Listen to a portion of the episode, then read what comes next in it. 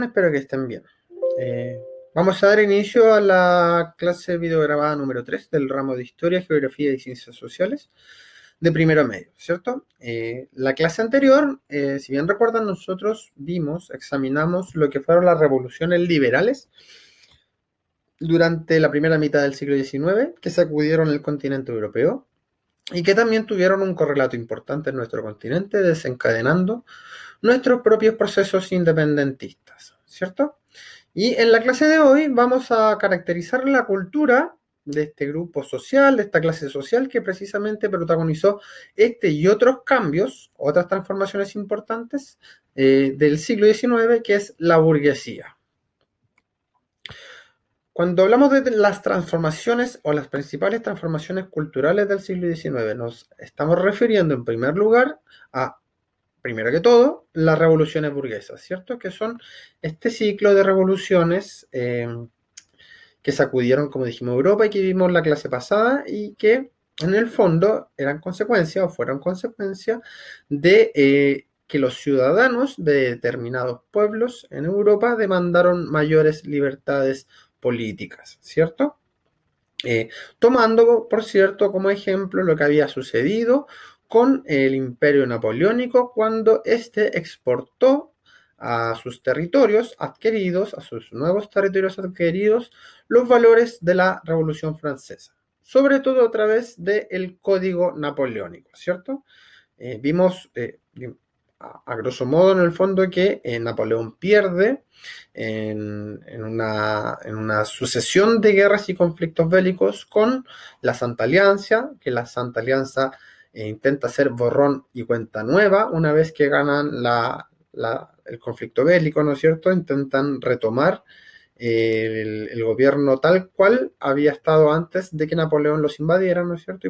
Y, eso implicó, entre otras cosas, que esta ideología liberal que había, traía Napoleón fue excomulgada de los territorios. Y esto produjo descontento en las poblaciones, eh, en las naciones de Europa, ¿cierto? Otra transformación importante eh, del periodo es la expansión del comercio a escala mundial, ¿cierto? Porque se expande el comercio a escala mundial, eh, principalmente gracias a los beneficios y a los avances técnicos científicos de la revolución industrial, ¿cierto? El surgimiento, por ejemplo, de nuevas tecnologías como el barco a vapor o la utiliza o, la em, o, o la invención, por ejemplo, del telégrafo, etcétera, etcétera, logró hacer que el comercio, ¿no es cierto?, expandiera su universo de posibilidades, su frontera, a escala global, ¿cierto? Y también, como ustedes habrán visto en años anteriores, eh, esto tiene un correlato también importante en la generación de imperios eh, o imperialismos europeos que intentaron colonizar continente, principalmente el continente africano y el continente asiático, ¿cierto? Y eso también benefició, entre otras cosas, a expandir el comercio a escala mundial, ¿sí? Porque se abrieron nuevas rutas entre las metrópolis y las colonias, ¿cierto? Los imperios europeos ahora tenían rutas comerciales mucho más grandes porque tenían que llevar sus productos a eh, los otros continentes, ¿cierto? Y también una tercera eh, gran transformación cultural es lo que se conoce como la Belle Époque o la época bella, que es un término francés que designa una época que va desde la segunda mitad del siglo XIX hasta la Primera Guerra Mundial y que se caracteriza por eh, un optimismo desmedido por los avances de la ciencia, ¿cierto? En el fondo se ve o la población o la burguesía estaba viendo que estaba ganando tanto dinero, que se estaban inventando tantas cosas buenas, había tanta tecnología y tantos recursos que pensaban que en el fondo iba a haber un progreso indefinido, eh, iban a solo conocer eh, cosas buenas, iban a solamente descubrir eh, beneficios del proceso de la revolución industrial y que, bueno, finalmente va a terminar acabando trágicamente con la Primera Guerra Mundial, ¿cierto? Ahora, cuando hablamos de burguesía, estamos, ¿a qué nos estamos refiriendo? ¿Cierto? Primero que todo, la burguesía es una clase social, formada principalmente, aunque no solamente por comerciantes, ¿cierto? El hecho de que sea una clase social es importante porque, si ustedes bien recuerdan, eh, como lo hemos visto en varias ocasiones, eh, la burguesía no es un estamento. ¿Sí? La burguesía, alguien no es burgués, por, como por ejemplo pasa con la aristocracia o, pasa con, eh, con el clero, ¿no es cierto? Que con la nobleza, que yo no voy a ser burgués por donde nací, ¿cierto? Yo puedo convertirme en burgués, que eso es lo propio de una clase social. Una clase social es un estrato abierto a ser incorporado por distintas personas, ¿cierto? El criterio es el dinero, básicamente, ¿sí? La burguesía, por cierto, surge tempranamente en la Edad Media, ¿ya? Pero luego de un recorrido importante de varios siglos se va consolidando y en la medida en que va consolidándose y va teniendo poder económico, también va adquiriendo mayor poder político, ¿cierto? Es decir, va adquiriendo eh, pertenencia a las esferas de poder, ¿cierto? A las esferas de poder eh, público, ¿cierto? De poder decisorio, no solo de ganancia de dinero, ¿ya? Y mientras va adquiriendo poder político, mientras va adquiriendo cargos públicos, cargos políticos, cargos en la burocracia estatal, va superponiéndose a la aristocracia, ¿cierto? Que era el grupo que históricamente había detentado el poder político. Era el grupo que históricamente era quien tomaba las decisiones sobre lo que se hacía o lo que no se hacía, ¿cierto? Ahora eh, es muy, muy, eh, un ejercicio muy bonito eh, ver qué se pensaba sobre la burguesía precisamente en la época en que la burguesía está consolidándose, ¿cierto? Y esta es una definición de Duclerc eh, del Diccionario Político y Enciclopédico, hecho en 1842, ¿cierto? En donde él expone qué es la burguesía. Dice que la burguesía domina. Ella es la nueva aristocracia, la nobleza del siglo XIX, ¿sí? Es decir, la burguesía es el nuevo grupo dominante en el siglo XIX. La burguesía domina porque maneja todas las fuerzas sociales, porque posee las fuentes de riqueza, los instrumentos de trabajo y el crédito, ¿cierto? Es decir, ¿por qué la burguesía es la nueva aristocracia o la nobleza del siglo XIX? Es porque tiene todo el poder económico, ¿cierto? Que se expresa, por ejemplo, en las fuentes de riqueza, se expresa además en los instrumentos de trabajo y además se expresa en el crédito, ¿sí? Es decir, tiene la burguesía, por ejemplo, los recursos naturales, las fuentes de riqueza, además tiene el capital eh, físico, tiene la maquinaria, los instrumentos de trabajo y además tiene el crédito, el crédito, tiene el dinero, tiene el catch, el efectivo. El gobierno es tributario suyo, igual que la nación. Por ella el pueblo vive, por ella muere. Ella es, en fin, señora y reina del mundo social. Este dominio está consagrado, proclamado por las instituciones políticas, ¿sí? Es la burguesía quien hace la ley y quien la aplica, ¿cierto? Es decir, a esta altura, a 1842, cuando de Klerk escribe este texto, la burguesía ya no solo tiene poder económico, sino que también tiene poder político, ¿cierto? Ya ha penetrado las instituciones políticas que históricamente habían sido propiedad o patrimonio de la aristocracia o de la nobleza. ¿sí? Ahora bien, eh, eh, resulta ilustrativo para nosotros, para poder ir entendiendo eh, cómo fue avanzando la burguesía y cuál es su papel en la sociedad, ver cómo fue la burguesía en sus comienzos, ¿cierto? Cómo, qué papel en la sociedad tenía la burguesía cuando estaba recién formándose y germinando como un grupo dominante, ¿cierto? Desarrollándose. E, vemos que en esta escala, en esta pirámide social, ¿no es cierto?, que representa una escala de poder o de jerarquía, vemos que el rey está a la cabeza, ¿no es cierto?, es el más importante, luego viene el clero y la alta nobleza, Luego viene el medio clero y la media nobleza, es decir, los caballeros. Luego viene el bajo clero, generalmente asociado a los curas o frailes, y la baja nobleza, ¿cierto? Y luego hay una separación importante, que es la separación entre los privilegiados y el pueblo llano, ¿sí? De acá para abajo, después de la baja nobleza, viene el pueblo llano. Y encabezando el pueblo llano o los menos privilegiados están los banqueros y comerciantes y los campesinos libres y artesanos, que son los primeros vestigios, los primeros índices o las primeras semillas de lo que vamos a conocer posteriormente como la burguesía, ¿cierto? Son grupos eh, campesinos, o sea, campesinos libres y artesanos y comerciantes y banqueros son grupos poco privilegiados, no obstante lo anterior, de todas formas son grupos que pueden valerse por sí mismos, ¿cierto? No así como los que están en la base de la pirámide, que son los campesinos y siervos. Esta misma pirámide, a, final de, a finales del siglo XIX, se trastoca de forma eh, terrible, magistral, ¿cierto? Porque en la pirámide ya no está el rey, sino que está la nobleza tradicional que ha sobrevivido al paso de los años, compartiendo la, la posición jerárquica precisamente con la alta burguesía, ¿cierto? Que son los grandes industriales, quienes tienen las industrias más grandes, quienes, los grandes comerciantes, los que son capaces de generar un flujo de comercio gigante y los banqueros, ¿cierto?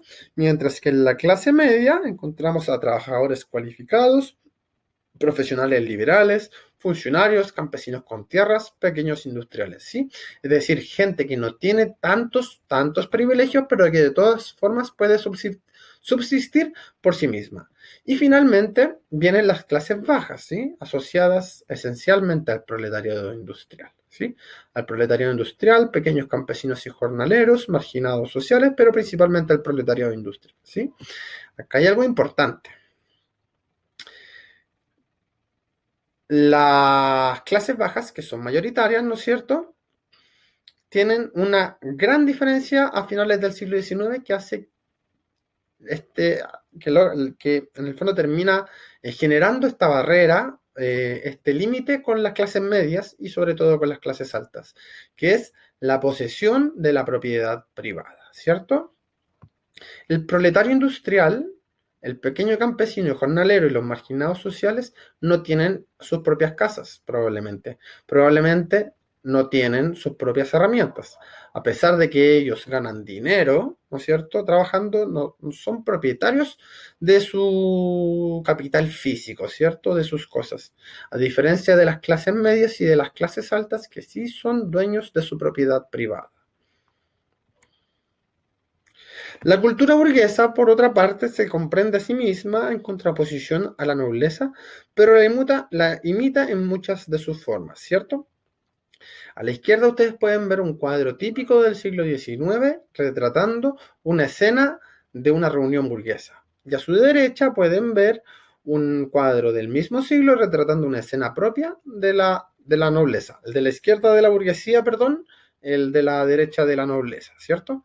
Se diferencian, la, la burguesía se contrapone a sí misma a la nobleza porque la burguesía tiene un, lo vamos a ver, un importante valor por el trabajo, ¿cierto? Mientras que la nobleza tiene un desdén por el trabajo.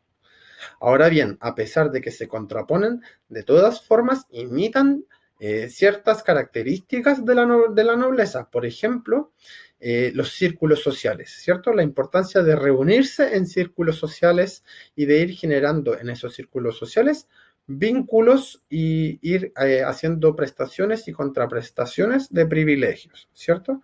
Importante para la burguesía en el siglo XIX, entonces, son estos espacios de, de, distensión, por ejemplo, eh, caracterizados principalmente por la idea del salón, ir a bailar al salón, ¿cierto? Ustedes han visto, me imagino, varias películas, no sé, Orgullo y Prejuicio, cosas así, eh, donde siempre hay eh, situaciones sociales, eh, reuniones en donde la burguesía acude eh, a reunirse con los suyos, a hablar de política, a conocer a sus parejas, eh, a futuras parejas, etcétera, hacer roce social. esto es algo que ya venía principalmente de la nobleza. La nobleza siempre estuvo muy acostumbrada a hacer bailes de salón, etcétera, etcétera, para poder ir generando roce social, ¿sí? Ir generando relaciones con sus pares. La cultura, de la nobleza es una cultura que valora el ocio, ¿cierto? La aristocracia, para, para la aristocracia medieval es muy importante el ocio, ¿cierto? Porque trabajar es, esencialmente innoble, ¿cierto? El trabajo es algo destinado a los esclavos, ¿cierto? Y ¿por qué es posible esto? Porque para la nobleza la riqueza es eh, adquirida por medio de herencia, ¿cierto? Yo no tengo por qué trabajar si finalmente cuando muera mi padre voy a heredar su castillo y sus 20.000 hectáreas de, de campo, ¿cierto? Eh, en este sentido, además, la nobleza es homogénea. ¿sí? Eh, ¿Por qué? Porque como el estatus es heredado, no hay muchos cambios de generación en generación, ¿cierto? Donde yo nací, ese es mi estatus, ¿cierto? Si yo nací noble, mi, voy a, si, yo, si mi padre es noble, yo voy a ser noble. No hay diferencia entre nosotros dos. En cambio, la burguesía a diferencia, para la burguesía el trabajo es una virtud, ¿cierto? La burguesía que había nacido en la Edad Media, digamos, que no era un grupo privilegiado, tuvo que, entre paréntesis, sacarse la cresta para salir adelante, ¿cierto? Eh, la burguesía logró ganar eh, posiciones económicas y políticas eh, gracias al trabajo propio, ¿cierto? Porque la burguesía no tenía esclavos que hicieran las cosas que necesitaran, tenía que hacérselas ellas mismas, ¿cierto? Por eso aparece esta idea de que con el trabajo prosperan las personas y las naciones, ¿cierto? Y en este sentido, la burguesía es súper individualista porque considera que la base de la riqueza es tu esfuerzo, ¿cierto? Si yo, por ejemplo, que nací pobre, pude trabajar y ir avanzando socialmente e ir ganando riqueza y finalmente me transformo en un burgués, eh, en un gran banquero algo así por el, por el estilo, es gracias eh, solamente a mi propio esfuerzo, ¿sí?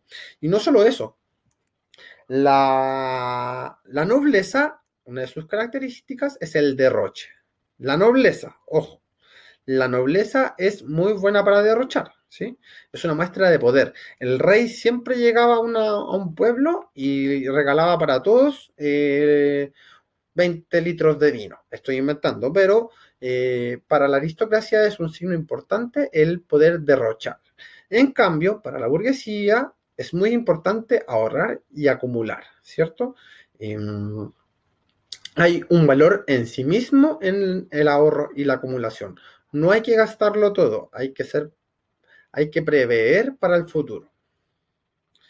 Por otra parte, como dijimos que la, que la aristocracia es heterogénea, podemos, perdón, que la aristocracia es homogénea, la burguesía es profundamente heterogénea. Podemos encontrar distintos niveles o distintas escalas o estratos de la burguesía. Por ejemplo, la alta burguesía controla las industrias y la banca, eh, adquiere las tierras de la iglesia comprándoselas y también adquiere las tierras de esta nobleza que va viniéndose a menos, va decayendo, comprándole también esa tierra y muestra su riqueza con palacios y vestimentas. Es una burguesía ostentosa. Pero también podemos encontrar una burguesía que no es tan ostentosa, que no le gusta el gasto excesivo ¿ah? y que son profesionales principalmente, abogados, profesores, universitarios, agricultores acomodados, ¿cierto? Y por último también tenemos una pequeña burguesía que refiere a eh, los pequeños comerciantes, ¿no es cierto? A los funcionarios y artesanos y son los más cercanos a los proletariados, ¿sí? ¿Por qué siguen siendo burguesías si es que son tan desaventajados respecto a la alta y la media burguesía? Porque de todas formas ellos siguen siendo los dueños de sus medios de trabajo, ¿cierto? Ellos siguen siendo los sus medios de trabajo son su propiedad privada, ¿sí? La burguesía, en términos económicos, eh, son el rostro por excelencia del capitalismo y la expansión del libre comercio, ¿cierto? Y en esa posición, porque el capitalismo los benefició, porque ellos son capaces de echar a andar esta máquina económica llamada capitalismo, ¿no es cierto? Gracias a, la acumulación, al ahorro, etcétera, etcétera, etcétera. Eh, van a siempre tener un ímpetu de que el Estado no debe intervenir en los asuntos económicos, ¿cierto? Solo deben asegurar las condiciones para el comercio. Deben rayar la cancha, pero no deben hacer, el Estado debe rayar la cancha para los competidores, pero no puede cambiar las reglas del juego, ¿sí? Y en esta línea va a defender siempre la propiedad privada, porque la propiedad privada, para la burguesía, es la condición mínima para poder ascender y para poder eh, ascender económicamente y para poder eh, asegurar su estatus o su prevalencia como grupo económico dominante, ¿cierto? Karl Marx y Federico Engels, que fueron dos importantes filósofos y teóricos políticos del siglo XIX, eh, fundadores de una escuela muy importante llamado el marxismo, van a hablar sobre el rol de, la burguesía en la economía de la siguiente manera. La burguesía ha sometido el campo a la denominación de la ciudad.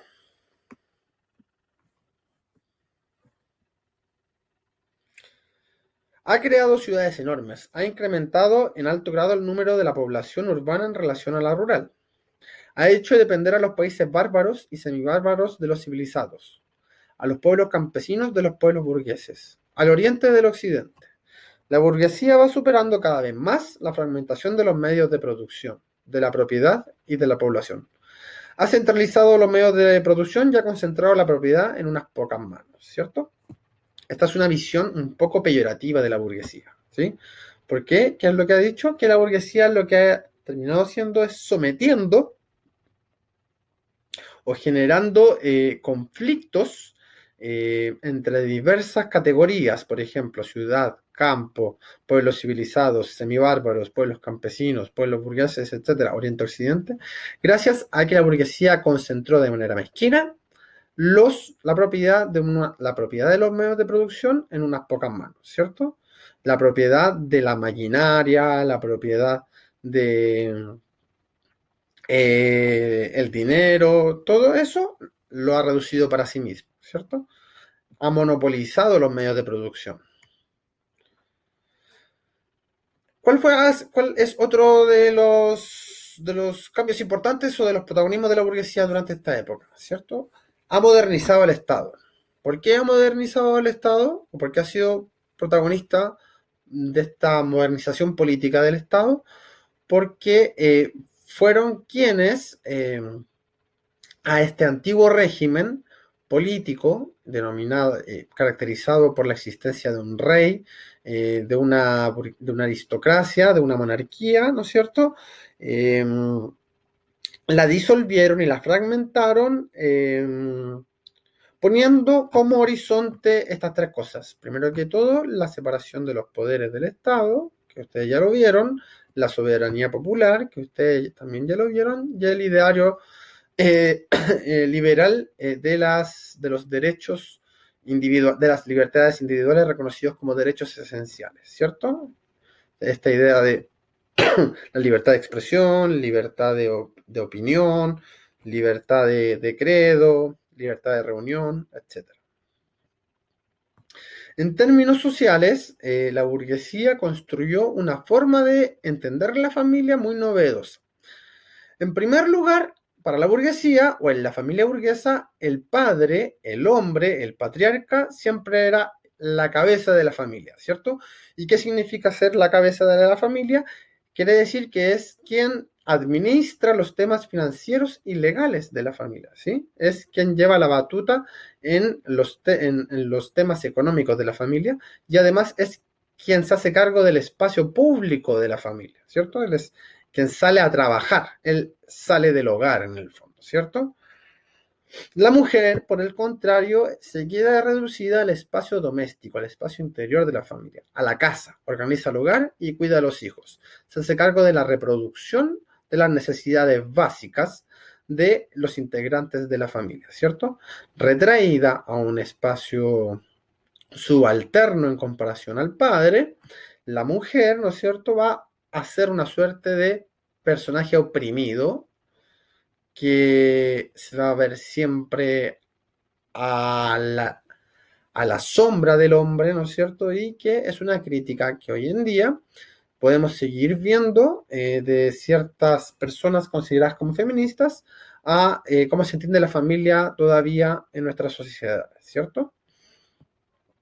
Respecto a los valores de la familia, destierra el modelo de la familia extensa, ¿cierto?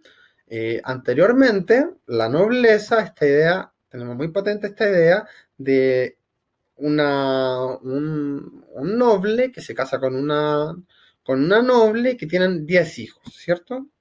Eh, como hoy día sucede, por ejemplo, con eh, familias ultracatólicas que siempre tienen muchos hijos. Bueno, esto se rompe con la burguesía, ¿sí? Con la burguesía no es lo justo y necesario, ¿cierto? Esta idea media económica de cómo entender la vida.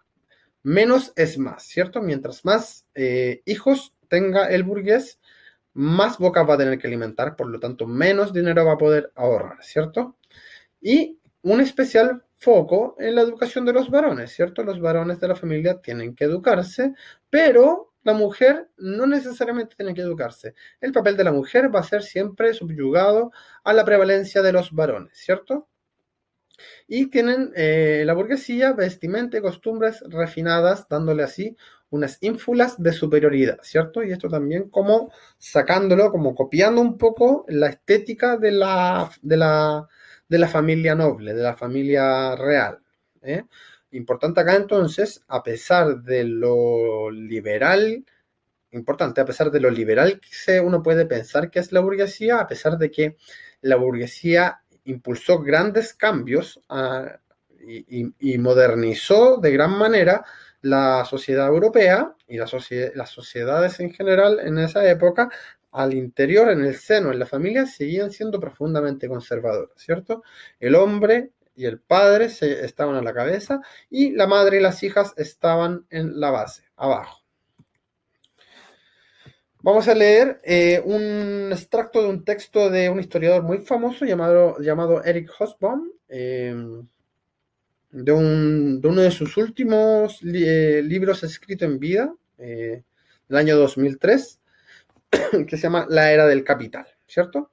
Y habla sobre el estilo de vida burgués. El hogar era la quintasencia del burgués, pues solo en él podían olvidarse o eliminarse artificialmente los problemas y contradicciones de la sociedad. Aquí la burguesía e incluso la familia pequeña burguesa podía mantener la ilusión de una armoniosa y jerárquica felicidad, rodeada de objetos materiales que la demostraban y hacían posible. Los objetos burgueses, al igual que las casas que los albergaban, eran sólidos. Estaban hechos para perdurar y eso hicieron. Al mismo tiempo debían expresar las aspiraciones vitales, más elevadas y espirituales a través de la belleza. Nada más espiritual que la música, pero la forma en que entró en los hogares burgueses fue el piano. Un aparato excesivamente grande, elaborado y caro. Ningún interior burgués estaba completo sin él, ni tampoco lo estaban las hijas burguesas que debían practicar en él interminables, escalas. ¿sí? Es decir, para la burguesía, para el estilo de vida de la burguesía, la familia constituía un espacio de privilegio, era un espacio que debía protegerse, porque eh, dentro de la familia la burguesía podía mantener esta ilusión de que había una, armonía y una felicidad, ¿no es cierto?, rodada de muchos objetos que demostraban mucha pomposidad, ¿no es cierto?, y que era necesario demostrar eh, eh, en la casa, en el hogar, ciertos elementos que demostraran clase, clase social, ¿cierto? Como un piano. No obstante lo anterior, estos avances importantes que da la burguesía eh, tienen su correlato en el surgimiento de otra clase social, ¿cierto? Otra clase social que va a ser denominada como la clase proletaria o la clase trabajadora, ¿cierto? Mientras la burguesía va adquiriendo cada, cada vez más poder económico, iba, a ser, iba siendo eh, la protagonista de las transformaciones políticas del siglo XIX, se iba generando una clase que no iba a ser capaz, no iba a ser eh, beneficiaria de todos los de todas las consecuencias del progreso técnico de esta época, ¿sí? Los proletarios van a ser aquellos que, a diferencia de la burguesía, no tienen los medios, no tienen propiedad privada, no son dueños de herramientas y lo único que tienen es su fuerza de trabajo, ¿sí? Por lo tanto, lo único que pueden hacer es venderse al mejor postor, ¿sí? em, ofrecer su, su, trabajo por sueldos de miseria a los mismos burgueses. ¿sí? Y, como vamos a ver más adelante, se va a terminar generando un gran conflicto entre precisamente esta clase burguesa que va avanzando, va dominando el escenario social de Europa, y esta clase germinal, que es la clase proletaria, que va a ir enfrentándose poco a poco los intereses de la clase burguesa en la medida que va comprendiendo que es precisamente la existencia de la burguesía la causante de todo su dolor y de todas sus miserias. ¿Sí? Pero eso lo vamos a ver en una siguiente clase. Bien chicos, chiquillas, un beso grande, un abrazo grande y nos vemos en la próxima clase.